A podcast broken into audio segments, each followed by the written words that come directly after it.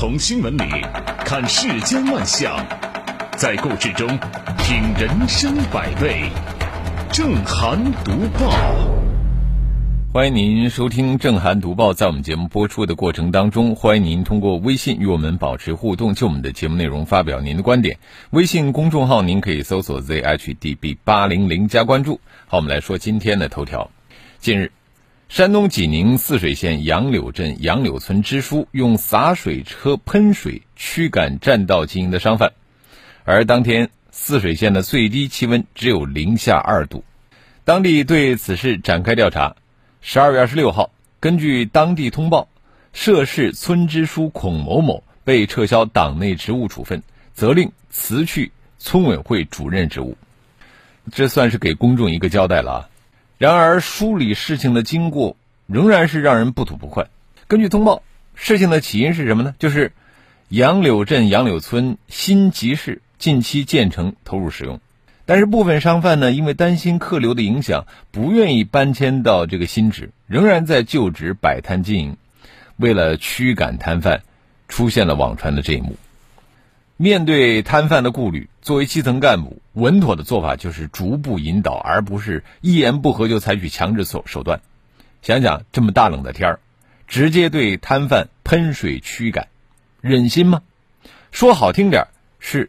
工作方法粗暴，说难听点就是缺德。孔某某此举啊，只会让群众寒心。我们必须承认啊，基层工作不好干。然而，越是不好干，越不能蛮干；越是难办，越不能急于求成。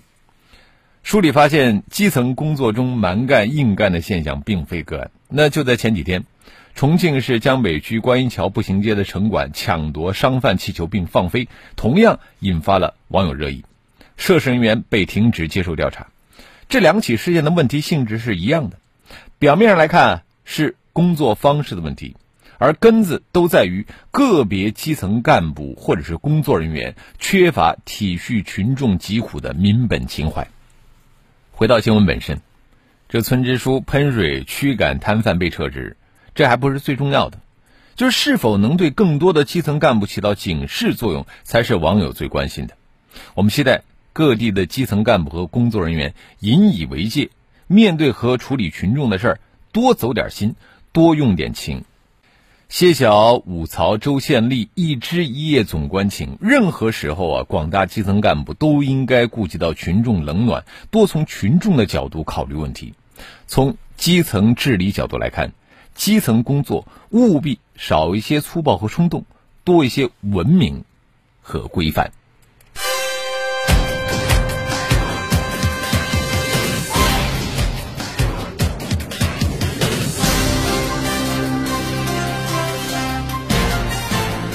这里是正涵读报。同样是发生在山东济宁，我接下来说的这个故事就非常的温暖。近日，山东济宁街头飘起了雪，一位老人端坐在路边冒雪卖菜，有市民路过发现以后呢，买下了老人全部的菜。据当事人张女士介绍，看到老人雪中卖菜，也无人光顾。就突然想起了自己的爷爷，他就想赶紧把菜买了，让他早点回家。啊，买来的菜最终也都送人了。风雪很冷，人心很暖，大雪漫天飞舞，谁不想早点回家？然而冒雪卖菜的大爷却有不得不如此的无奈和艰辛。读懂冒雪卖菜的生存理性。对卖菜老人有着换位思考的体谅和推己及人的善意，不忍心卖菜老人受冻的这位市民，最终选择了把他的菜全部买下来。担心老人辛苦所得全部进入儿子的腰包，担心卖菜老人拿不到钱，热心中带着细腻，善良中带着温情，这位市民还专程兑换了三百块钱现金。在经济市场化、人口流动化的当下。不同的老人在生存生态上存在着鲜明的反差。对于部分缺乏保障的乡村老人来说，干到干不动为止，既是一种习惯，也是一种无奈之举。不忍心卖菜老人受冻只是一个缩影，类似的善举还有很多。通过购买蔬菜的方式来成全和帮助老人，见证了柔软的力量。我觉得除了个体的善意，也需要更多的制度之爱。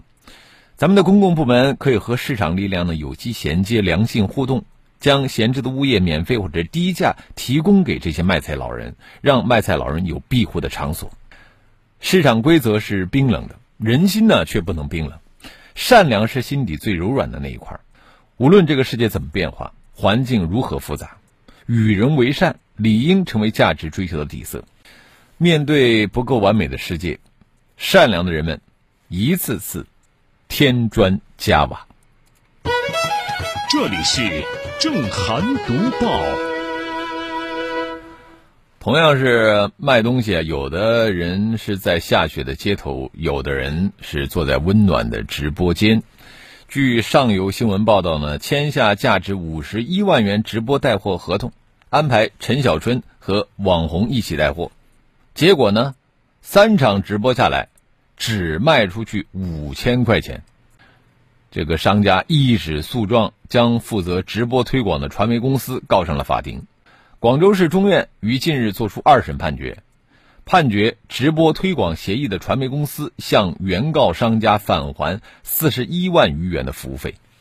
从广州市中院的这份民事判决书中看到，陈小春和网红的几场直播带货呢，不仅没有预想的火爆，反而呢是销售寥寥，可以说是花钱买了个寂寞。对于花钱请明星、请网红的公司来说呢，自然感觉到这钱花的不值。付出了五十一万元，竟然只换来了五千块钱的销售额啊！真是赔了夫人又折兵。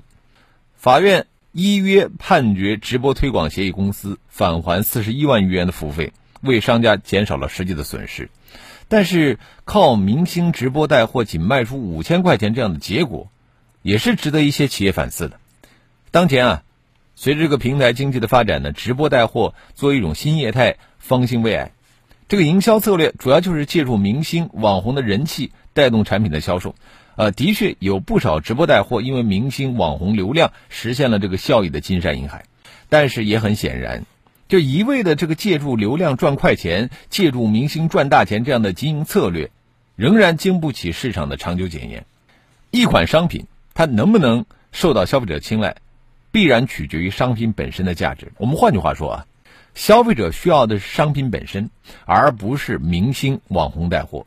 那么，因此呢，对于消费者来说，产品质量才是王道，物美价廉才有最大的市场。相反，一款劣质商品，如果说因为明星网红为其这个摇唇鼓舌就能够火遍全网，恐怕它也并不是真实的市场需求，注定是长久不了的。那么，以此来看呢，重金聘请陈小春来带货。却仅仅卖出五千块钱，它其实也是一个好事。这在一定程度上说明了什么呢？就说明直播带货的市场现在也开始逐渐走向理性，咱们的消费者的消费心理也是在逐渐的回归常态，不再只看明星不看货了。那么有了这种成熟的消费理念，也才会有一个健康成熟的市场环境。这里是正涵读报。直播带货火吧，但是你看这直播带货，它也不是每次都能够成功，钱呢不那么好挣。钱虽然不好挣，但是挣钱一定要走正道，千万不能走歪门邪道。继逍遥镇胡辣汤、潼关肉夹馍商标侵权风波之后呢，青花椒又引发关注。近日，四川成都、遂宁、眉山等地多家餐饮企业，其店面招牌。菜谱菜碟儿因为带有青花椒的字样，被上海一家餐饮管理公司告上了法庭。据成都的餐饮业主表示，说自己十月底就收到了法院传票，被上海的一家餐饮公司告青花椒侵权。最后呢，法院还判决要赔偿对方三万块钱。这商家很迷惑呀，说青花椒为什么能够注册成为商标呢？目前。被起诉的多家餐饮业主也开始了联合反诉讼。不仅仅是这些涉事的商家感到错愕，普通网友也觉得疑惑。其实啊，这里边涉及到通用名称能否作为商标注册，以及注册为商标后能否影响他人使用的问题。根据商标法第十一条、第五十九条，仅有本商品的通用名称、图形、型号的标志不得作为商标注册。那什么是商品的通用名称呢？那它其实是指在某一范围内法定或者是约定俗成、被普遍使用的某种商品的名称。具体到青花椒之争，你看这个青花椒，它可以说是植物，也可以是调料。也可以是某种食品的制作方法或者食品原料。那么，虽然说有商家注册了青花椒的文字以及标志，只要其他人在使用青花椒的时候没有完全照抄注册商标的图案等标志，不造成混淆，就应该属于正当合理使用，就不存在故意侵权。相反啊，某些商家凭借青花椒注册商标来起诉其他经营者的行为，却值得商榷。要根据实际情况判断这是不是。不当侵权会不会造成对市场秩序的干扰？那么此前针对潼关肉夹馍等维权问题，最高法相关负责人指出，个别协会和组织利用地理标志、集体商标获取加盟费等等，在商标法上没有依据。最高人民法院以鲜明的态度和有力的举措，坚决遏制恶意诉讼。啊，对于大家关注的商标维权，相关部门呢，应该。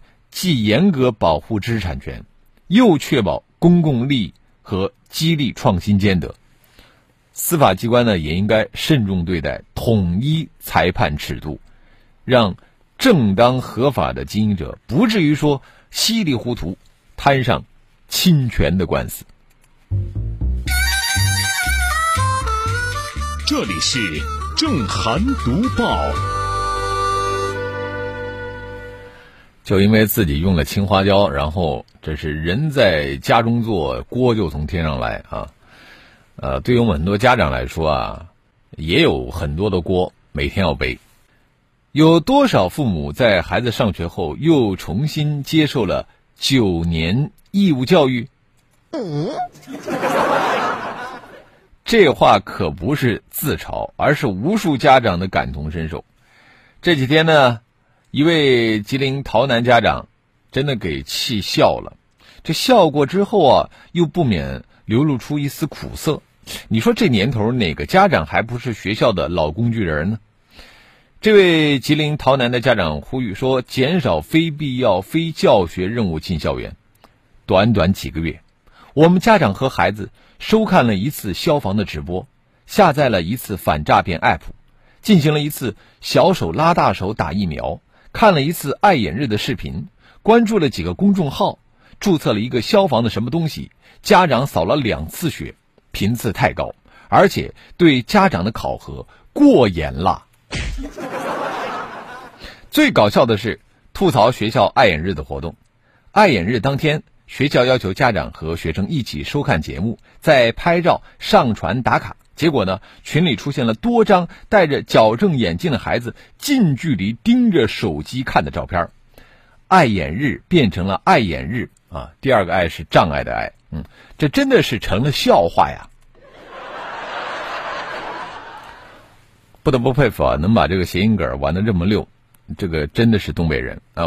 问题是家长被学校折腾，绝非是东北一地一校，就我们很多地方都存在。这种类似的情况，没有什么可以轻易把人打动，除了正义的号角；没有什么可以轻易把人打动，除了内心的爱；没有什么可以轻易把人打动，除了前进的脚步。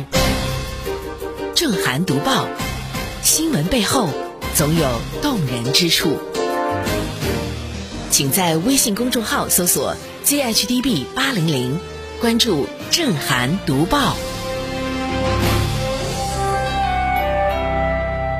好，欢迎回来，这里是 FM 一零四无锡经济广播正在直播的正涵读报。在广之前，我们说到了家长吐槽被学校折腾，实际上学校也很为难。学校面临各种各样的验收检查，真的是疲于奔命啊！老师呢，被非必要非教学任务掣肘。忙着准备需要上交的材料，这个形式主义它是层层传导，最终承压到了学家长那儿。那如果说家长还敢于吐槽，更多的教育工作者那是哑巴吃黄连，有苦说不出。呃，我们应该看到，借助网络及时互通，家校之间搭建起了一座沟通的桥梁。然而呢，这个实时联络啊，不能够变成电子捆绑；家校共育呢，更不能成为一个筐，什么形式主义的菜都往里边装。此前呢，不少家长苦于家庭作业负担重啊，样样都要家长来批改上传、打卡留痕，苦于这个学校群聊多，什么微信群、QQ 群、钉钉群，生怕漏下一个；苦于莫名其妙的 app 要下载啊，这个要上报，那个要转赞评。针对这些乱象，教育部出了大招。这个今年秋季开学以前呢，教育部要求落实双减，提出义务教育学校。教学纪律四个严格，其中明确啊，严格执行作业管理规定，严禁给家长布置或变相布置作业，不得要求学生自己这个自批啊自改作业。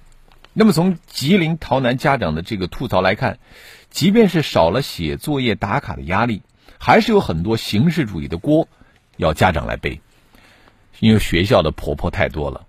落实工作就变成了安排工作，什么消防、环保、疾控、司法、交通、气象等等，不少职能部门呢本来应该是服务校园的，结果最后变成了给校园布置任务，学校无故被部分职能部门用来完成工作量的考核任务。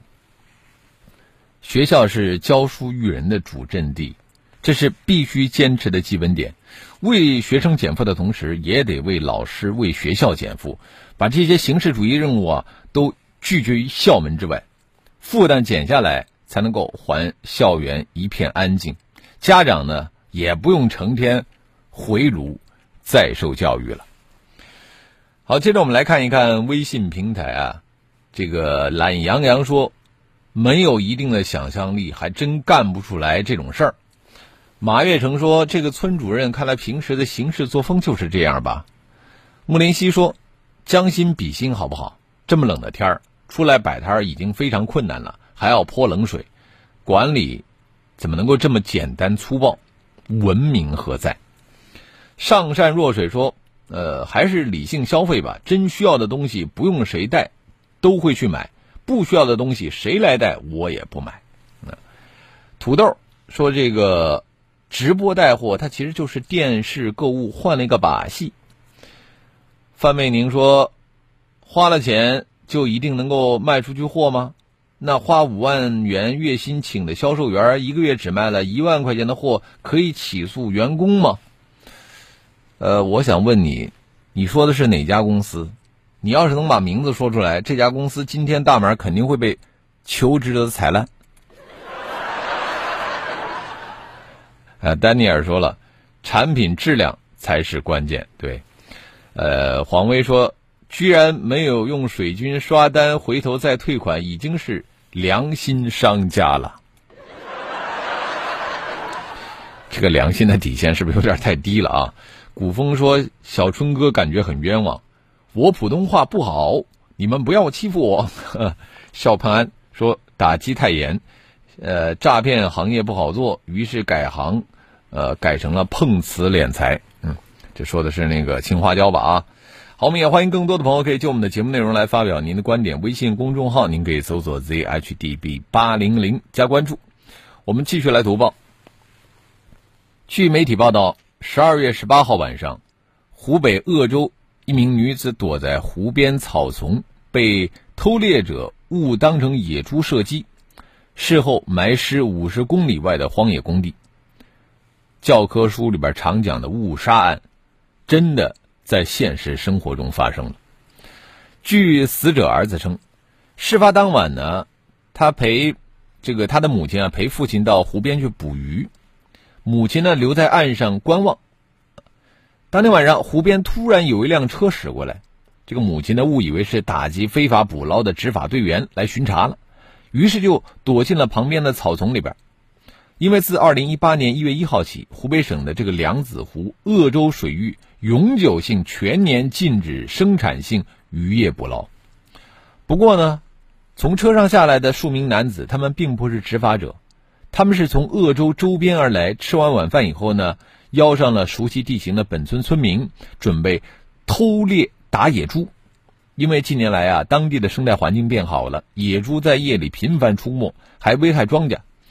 偷猎者将躲在草丛里边穿着黑色上衣的吕女士当成了猎物，有人扣动了扳机，子弹射中了吕女士。发现打中的是人以后呢，这个偷猎者也慌了神。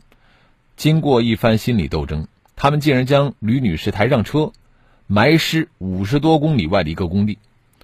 十二月二十一号，四名犯罪嫌疑人被抓获。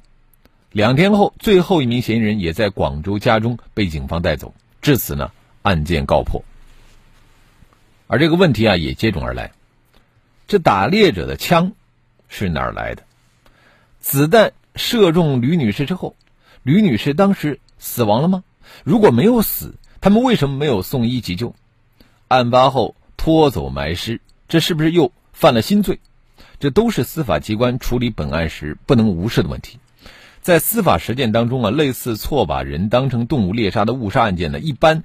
定性为过失致人死亡罪，但不是没有争议。你看，假如夜里天色虽然昏暗，但是打猎者还是应该有注意义务的。开枪时尽到了识别和注意义务没有呢？至少要确信被打的对象的确是野猪。再者呢，当时有几个人在场，有没有人提醒？那可能不是野猪。如果有人提醒还要开枪，性质未必就是过失致人死亡了。不仅如此啊，还有一种可能。如果说经过法医鉴定，被害人被枪击时并没有死亡，那么案件就可能演变成故意杀人。此外呢，该案还涉及到非法持有枪支的问题。涉案枪支平时由谁持有，谁就可能构成非法持有枪支罪啊。这个可能有的嫌疑人还涉嫌构成两个罪。这本来是一起非法狩猎引发的误杀案。那根据刑法规定呢，过失致人死亡的，一般处三年以上七年以下有期徒刑；情节较轻的，处三年以下有期徒刑。